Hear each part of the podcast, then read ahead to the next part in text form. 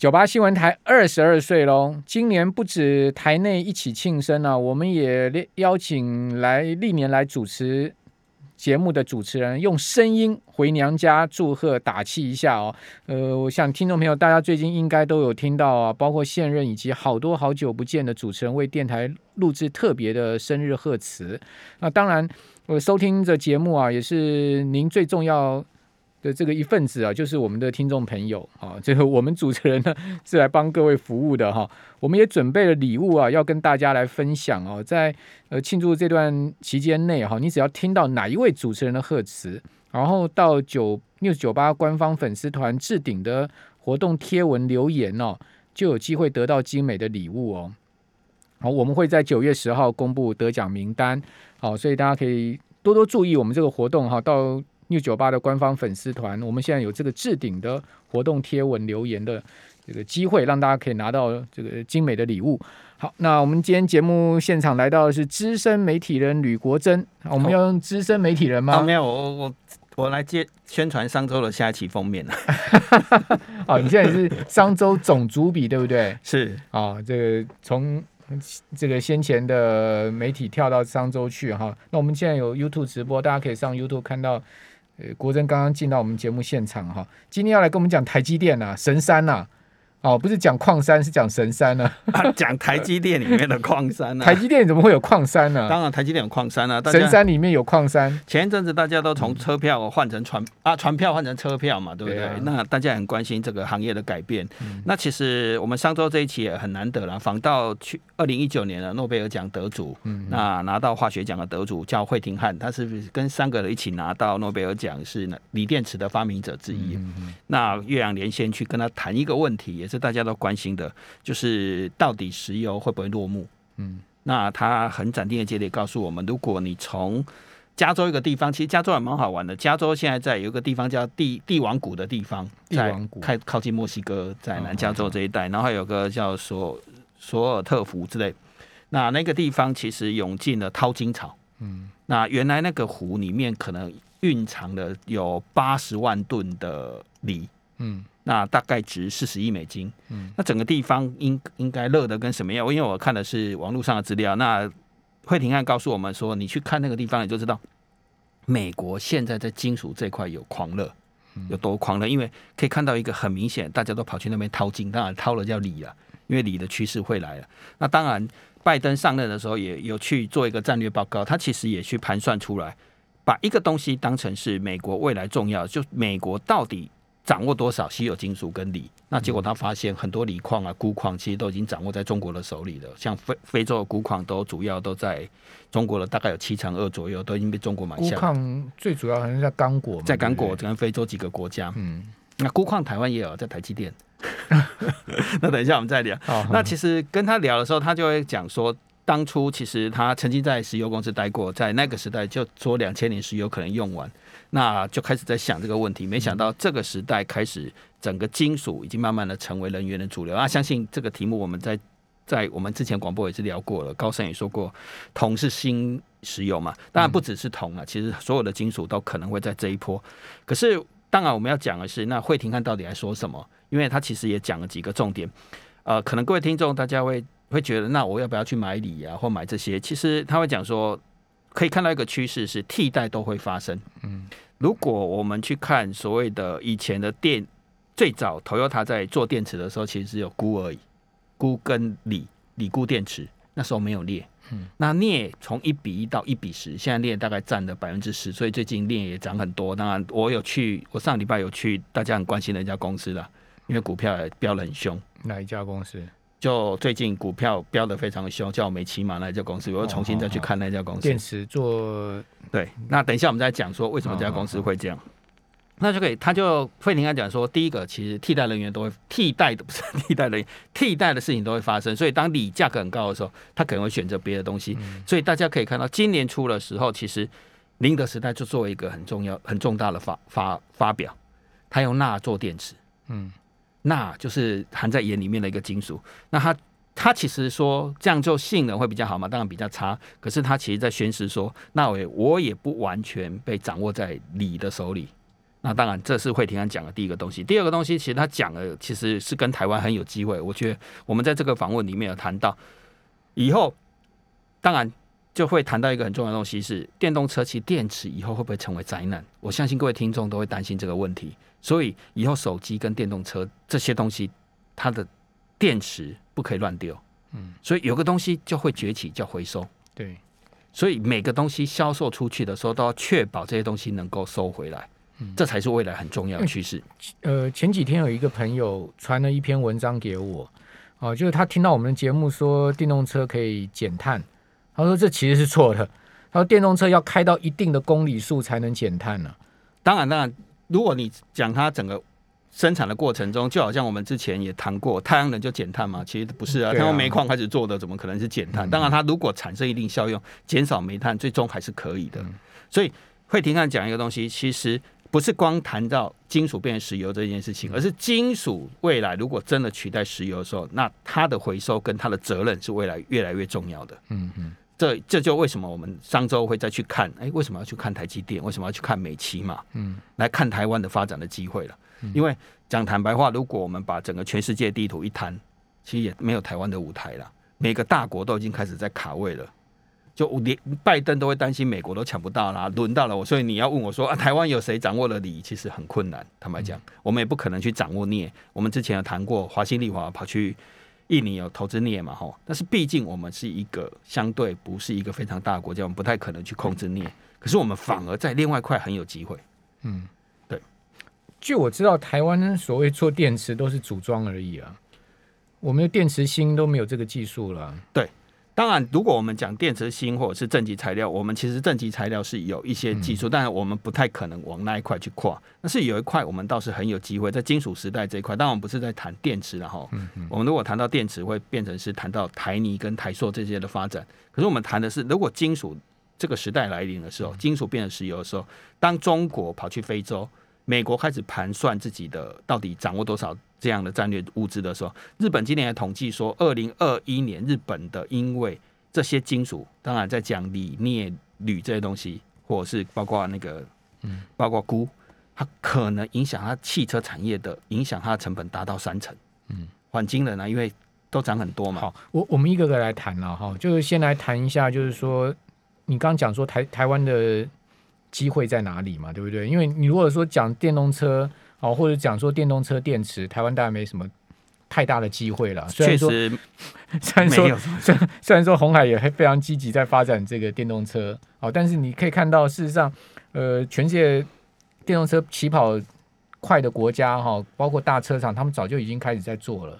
哦，我最近看到一个广告，就是连连那个现代的电动车都要进来台湾卖了嘛。你有没有看到那个广告？对，当然有，对不对？好，所以说，但问题就是说，你去看一下美国电动车，它其实还是特斯拉卖的最多，Model Three，对不对？然后这些车型卖最多，那日本啊、韩国啊，或者甚或奥迪、奥迪啊这些德国车厂的电动车，在美国销售量也还是不大，就跟特斯拉比起来是差很多了。最主要还是这个美国人买电动车还是买特斯拉嘛？对，好，那台湾的机会在哪？就是说，整车我们的我们有这个机会吗？电动车电池像。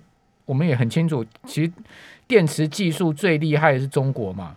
好，然后呢，另外就是中国已经都已经超越日本的电动车电这个电池技术了，这个包括韩国了嘛。那那台湾还有什么电池的机会？为什么美骑马、康普这些股票会涨呢？就是说他们涨的理由到底在哪里？对，就回到刚开始谈的惠廷汉讲的这句话嘛，锂电池的发明的，他讲说未来这个责任是很重要的。所以如果我们把另外一个产业投射到电池这个行业里面，就可以看到台湾的机会。是我们这次为什么要去看台积电的回收的产线？好，我们先来讲这个康普美骑马好了。你你你有去美骑马？我当然有去美骑马。好，那你看到什么？我觉得我我应该从一个我们大家。各各位听众可能对美骑马这家公司有很有兴趣嘛？哈，应该年初的时候才几十块，飙到一百多块，好不好？今天有多少钱我不知道。但是可以看到一个趋势是，哎，它到底为什么会受到这个时候受到青睐？那很多人都想说，美骑马到底做什么？其实美骑马的诞生跟台湾有一个行业有关。台湾有一个行业叫做 PTA，做纺纤的原料的 PTA。嗯，那包括远东啊，还有最早之前有英国的中美和在台湾有投资。那是 BP 英国石油啦，叫中美合也很奇怪，但是它其实母公司是中美合，是 BP 英国石油。那美骑马其实是个英文呢，它其实美起码其实是英国公司，嗯，它就是在做 PTA 的触媒。那这个董事长严龙才本来是他的代理商，后来就把它买下来。英国英国人教他如何盖厂。那他做这个生意的时候，本来 PTA 里面一定要个东西叫触媒，在它化学反应中需要钴来帮助它反应，才会反应的很好。那当然，钴这个东西你就要买进来做成触媒，再卖给石化厂。可是美骑马就想到一个东西是，那我怎么去发展出它的特色？所以美骑马就发展出一个叫做国跟着他们国际化之后，它同时去发展一个东西叫做，那我应该要卖服务，所以我卖钴给你，我在厂里面设回收设备。我帮你把钴回收回来，再重新卖给你。所以美骑马的产品里面有六成是新的菇，四成是回收的菇。嗯嗯，等于他在做的是类似像菇的回收的服务。那跟谁回收菇呢？直接在厂里面替他回收，就不用再变成废弃物再回收，而是在制成里面再回收。什么意思？什么叫制？例如，我们讲。大家可能各位听众可能已经遗忘了那个人叫祥路陈友好，嗯嗯，例如他祥路的漳州厂跟厦门厂，早期在厦门，后来在漳州，对，那他厂里面的回收设备就是美骑马的，那美骑马直接设一套设备在他的制成里面，帮他把钴含有钴的废液回收下来，那钴就取走了，再回到美骑马的厂，再把它变成是钴之后，回收钴再把它卖回去给他做触媒。哦，所以所以他是在。这些呃纺织厂、化纤厂里面，把把这些废液先回收起来。对，但是不是变成污泥或废土之后才回收？不是哦，它是制成里面就帮他，所以这个是有专利、有 know how 的哦。制成里面把这些废液回收，对，然后回收之后再送回美琪玛，再去萃萃萃取变成回收菇，所以它有六成是原菇，百分之四十是回收菇。那它这个机器只有设在祥路吗？远东、西远东也有。我当然这个商业机密啊，所以就跟着他们国际化去了。哦，好，好，我们这边先休息一下，等一下回到节目现场。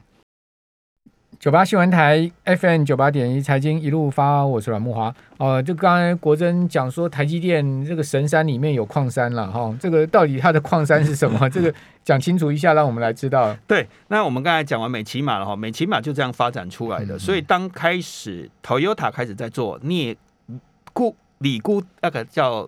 锂钴电池的时候，他就开始去研究怎么回收这个材料了。所以为什么我们今天看到美骑马的时候，它为什么它一半的营收其实已经不是在钴了？我刚才一直在讲它是做触媒的公司嘛，哈，只要回收钴，可是它其实一半的营收来自镍。嗯，那是因为后来电池的发展，Toyota 日本电池的发展就会开始所谓所用的锂钴跟锂钴镍。那为什么只回收这两个东西？其实我听完之后也蛮好玩的，嗯，因为。把电池粉打碎变成金属粉的时候，会分成两种东西，一种东西叫做电磁铁吸得起来的，嗯，就是锂跟铜，那就被吸走了。那另外一个一剩下的东西，可能镍跟铝这些东西，铝好像可以吸走。那镍跟钴刚好是美骑马的强项，所以美骑马就开始打入日系的供应商，开始回收这些金属粉里面的镍跟钴。哦，所以它是从电池粉里面回收啊？对啊，从电池粉啊，所以电池粉里面就会含有镍跟钴啊。就是说，这个电动车电池是不是？对，没错，就是电动车电池。所以美骑马就开始从去年开始，它当然一开始没有那么大的产线，它又盖了一条新产线，也是最近法人为什么看到上，我们觉得很奇怪的地方啊。那我们从这个题目呢，又再去。彻底了解美骑马商业模式，才发现哦，他因为看好这个趋势，已经从去年开始盖一条新的钴的回收生产线。嗯嗯，那钴如果从这个方回收的话，它会产生硫酸钴跟氧化镍啊，硫酸钴、硫酸镍还有氧化镍。那他已经开始跨入了氧化镍，等于他开始在卖类似电池材料的东西，当然都是重回收的。嗯，所以台湾反而刚才看到很多听众跟观众在留言嘛，其实。说真的，阿富汗这些事情也轮不到我们台湾插上一脚了。对，轮不到我们插上一脚了。但是，哎，我们其实，哎，原来日本的电池变成电池粉了，打碎成电池粉的时候，我们还可以帮忙回收镍跟钴。那美起码就这样，其实镍的占的营收占比，从八年前到现在已经占超过。那它这个技术是从哪里来的呢？它从开始从英国，就是这家英国，为什么叫美琪玛？我还以为它是卖那个。甜点，你知道吗？原来那个英文名字美琪玛是英文，你不要想成沙琪玛了。对啊，看我们不要太严肃嘛哈。美琪玛原来是一个英国英国公司啊，直接翻译过来的。好，所以它的技术是从英国过来，英国开始过来开始学，然后自己研发，然后当然我们台湾自己在回收这一块其实做的很好，所以他开始钻的就是这一块。那我们再回来讲台积电，那台积电跟友达跟全创里面有很多都同制成，所以一样，光源也有同样的团队回来进来，就开始处理台积电的废水，回收铜。嗯，那铜开始，这个魏斯特公司其实它开始从，而且台积电也慢慢的去转变的东西，其实我不是在废弃物处理哦。而是我在制程端里面就开始去想怎么把东西更快速的回来，所以这个概概念不太一样。这不是废弃物处理业，不是废水处理，而是制程就开始回收了。就是说，不是最终排掉的东西在回收里面了。我们要讲穿，只是在制造过程中，它就一边制造一边回收了。嗯，那这个就会参与很深，可是这个就会变成是服务了。那一个月就可以收两百吨的铜出来了。两百吨的铜啊！对啊，台积电呢？一光台积台积电、友达跟群创这个数字，当然我们没有办法去一家，它光这三家一个月就两百吨的铜，而且成本是十分之一。嗯嗯嗯嗯，这等于是新的概念。哎，台湾原来我们可以从我们的制造业里面想到很多金属回收的工作，而且回到为什么谁谁帮台积电处理这个制成的？魏斯特工业院出来的团队啊，其实就是从工业院。那本来就是说废弃物处理、废水处理、金属回收，变成现在叫循环经济。那他魏斯特是不是那个 West 那个那个类似这样的发音？魏斯特，当然我猜是一样啊，我倒没有去看他的英文。就 West 嘛，为就废弃物那个 West 嘛。那台积电在七纳米之后就开始有钴哦，所以钴也变成是台积电里面也要也要被回收，所以每个月都可以回收好几吨出来。OK。那钴也都是威斯特在回收，对，也是威斯特在回收。那台积电里面还有很多金属，就开始整个供应链进来，例如包括光阳、光阳科，为什么前阵子也很受瞩目？因为他替台积电回收一些稀有金属。哦哦哦。那台积电的概念不一样，光阳科以前是做建度靶材的，那它其实很强项也是回收了。对，等于台湾哎，我们看到一个循环经济，就对，我们看到一个新的经新的模式。那再回到惠庭汉讲的一个东西是。那台湾其实我们不太可能去直接做电池，或做整套电池变成没有机会，没有机会的。讲实在，大家都知道没有机会啊。那第二个，我们也不太可能去阿富汗抢矿山了。阿富汗，阿富汗抢矿山那个也是梦想啊。但有一个东西是事实，是是不是？会庭案讲的每个电池、每个材料在卖出去的时候，想的是要怎么回收。对了，当然，因为将来这个量很大嘛。你看那个电动车开个十万公里还多久，它这个电电池就要回收了嘛，就不能用了嘛。所以我们就问美骑马董事长说：“啊，那你你你现在做的量很多嘛？”他其实说还是不多。为什么？因为电动车你你看你去算，现在才卖出几辆？全世界一一年有也不过就两百万辆。对，两百万辆嘛，那。特斯拉才卖几年而已，如果真正大卖，差不多三年而已了。对啊，真正大卖，它的车子远远还没有达到那个电池要回收的情况。对，那个规模还没有够大。当然，所以这个时候就要提醒各位听众，我就不知道为什么这个时候大家会这么看好。那这个股价的问题，我们就不回不去。哎，因为我们都看得很远，对不对？我们都看到十年后。对，那陈思跟说，现在这个产业链，那么电池才淘汰几个？你说我现在要规模要做很大？那锂电池呢？笔电的这些锂不是它回收，因为这个。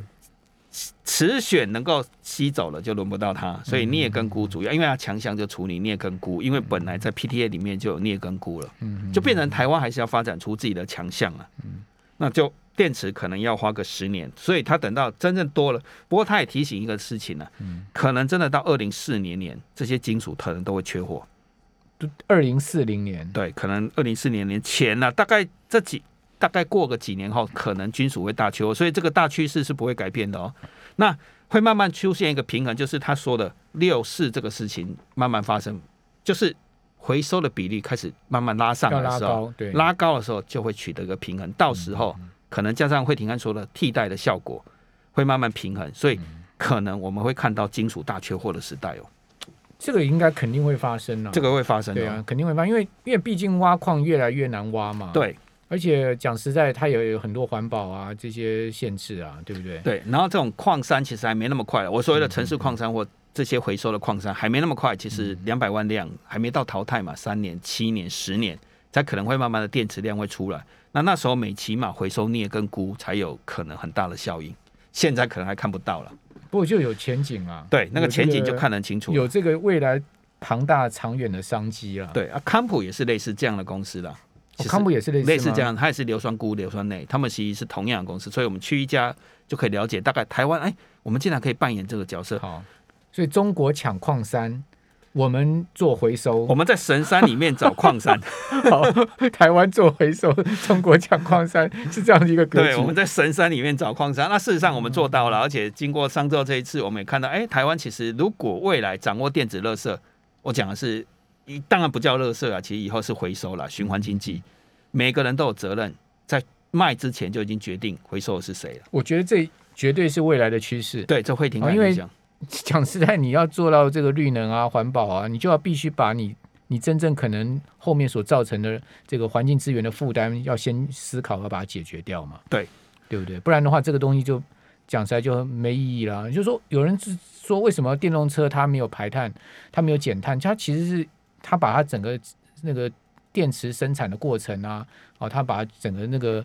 呃，把它算清楚了，对的，把它它的这个碳消耗算算算清楚。那如果再把以后这么复杂的金属问题也都完全建立好供应链，其实台湾这一块是很有机会的。我们应该赶快把后面这一段做出来，那这个是我们有机会的。当我们在做这些材料的时候，也顺便回保证可以回收。嗯嗯，就是美骑马模式的，我卖给 PTA 厂，我提供你估，我会保证你。那问题就是说，在做回收不是很耗能，跟那个也也有很环蛮大的环保的问题吗？对，所以一开始在想这个问题的时候，其实在设计上就要去想清楚，我们要怎么去怎么样确保这个块可以回收出来。所以为什么台积电是在这这阮大哥问到很关键问题了？PTA 厂为什么给美骑马服务？是因为如果你把所有的东西都变成污泥，最后会废渣。再去回收是不是很耗能？一定的。那我在制程中就提早去回收，那是不是比较省能源？对对，这是这个概念。这也是台积电不让台让这些业者进到台积电里面的制程的一部分，其实是有机密的问题。一定的啊，对。那台积电就不相信美琪嘛，是不是？没有啦，他没有这个强项。他他相信卫视的。每个人做生意不一样，不同的领域。OK，这个我不能乱讲。我确实不知道，因为人家是工研院专长是这个了。好，所以他们为了这个就是节能，它是在制成过程过程中就先回收，至少你不用混太多东西，你重新再提炼就很麻烦了。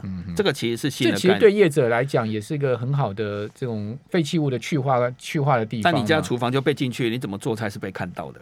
这个我不不能乱讲。我家厨房随便进来没有关系，但是别人家的厨房可能就问题了，因为你就知道他怎么配嘛，你才有办法替他把回收的东西弄好。OK，对，这是台湾的机会，我们从神山找矿山。好，这个台湾其实机会还蛮多的啦，然后对，就必须要其实之前是保特瓶王国，不要忘了，台湾其实是保特瓶王国。对。我们在回收这一块，其实我们是做的很好的。嗯嗯嗯，我我是不是说捡垃圾，而是怎么样有效率跟节能的回收，我还是要讲这一块。好，这也是一个未来的趋势跟方向啊。对，就是说你真的要做到所谓的节能减碳，其实不是只有做半套。对，哦，你要做全套，全套就是你要把整个生产过程流程到最后的你的最终的废弃物的回收，都要把它思考到整个碳的这个这个价值循环链里面去了。对，想清楚。好，非常谢谢吕国珍。